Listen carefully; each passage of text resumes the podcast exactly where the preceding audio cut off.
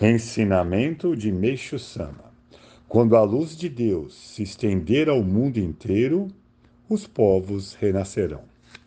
Finalmente, nas montanhas de Hakone, foi concluído o protótipo do paraíso terrestre, denominado Shinsen-kyo, Terra Divina.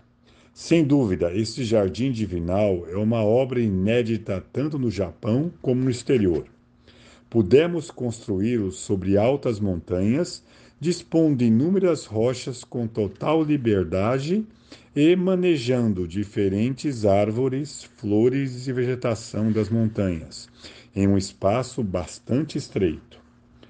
O encanto diante da beleza na natureza e o som das águas correndo por entre as rochas possibilitam um deleite paradisíaco uma espécie de refúgio do cotidiano.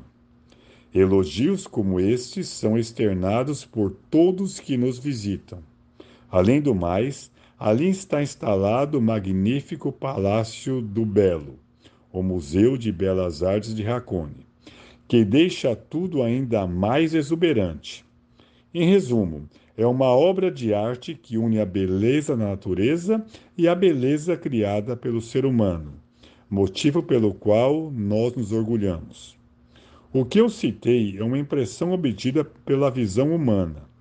Espiritualmente, no entanto, o protótipo do paraíso terrestre de Hakone oculta um amplo e inimaginável significado.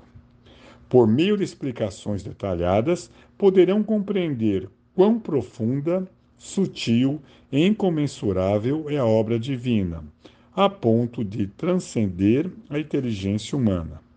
Como eu digo sempre, no início, a obra de Deus é construída de forma extremamente pequena e vai sendo ampliada aos poucos até alcançar o mundo inteiro.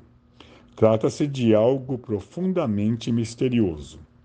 Este processo pode ser aplicado ao mundo material. No caso de se realizar uma ampla construção, Primeiramente, o ser humano faz uma marquete, para depois entrar na fase de execução. Desta maneira, basta compreender que a construção do paraíso terrestre da Terra Divina, concluída nesta oportunidade, significa o futuro protótipo do paraíso em âmbito mundial. Vou explicar o profundo significado da escolha das montanhas de Hakone. Em primeiro lugar, quando analisamos o mundo espiritualmente, vemos que seu centro é o Japão e o Monte Fuji, o pilar principal do globo terrestre. Percebam sua magnífica forma única em todo o mundo. Desde os tempos antigos, ele é chamado de Montanha Divina ou Montanha Sagrada, e os estrangeiros consideram-no o símbolo do Japão. Tudo isso encerra um profundo significado.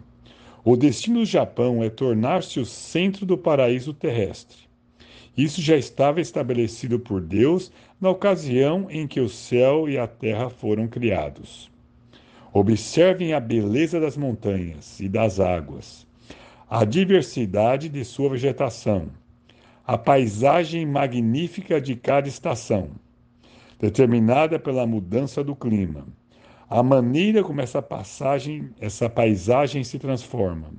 Essa rica dádiva na natureza encerra em si mesma a beleza paradisíaca.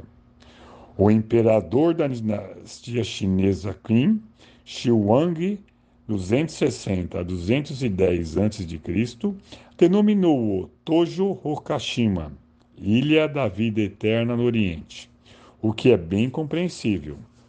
Os estrangeiros também reconhecem que o povo japonês possui aguçada sensibilidade, principalmente se refere ao belo, a ponto de dizerem que não há exemplo semelhante no mundo. Da mesma forma, é misterioso o fato de se unirem no Japão, desde os tempos antigos, obras de artes de vários países.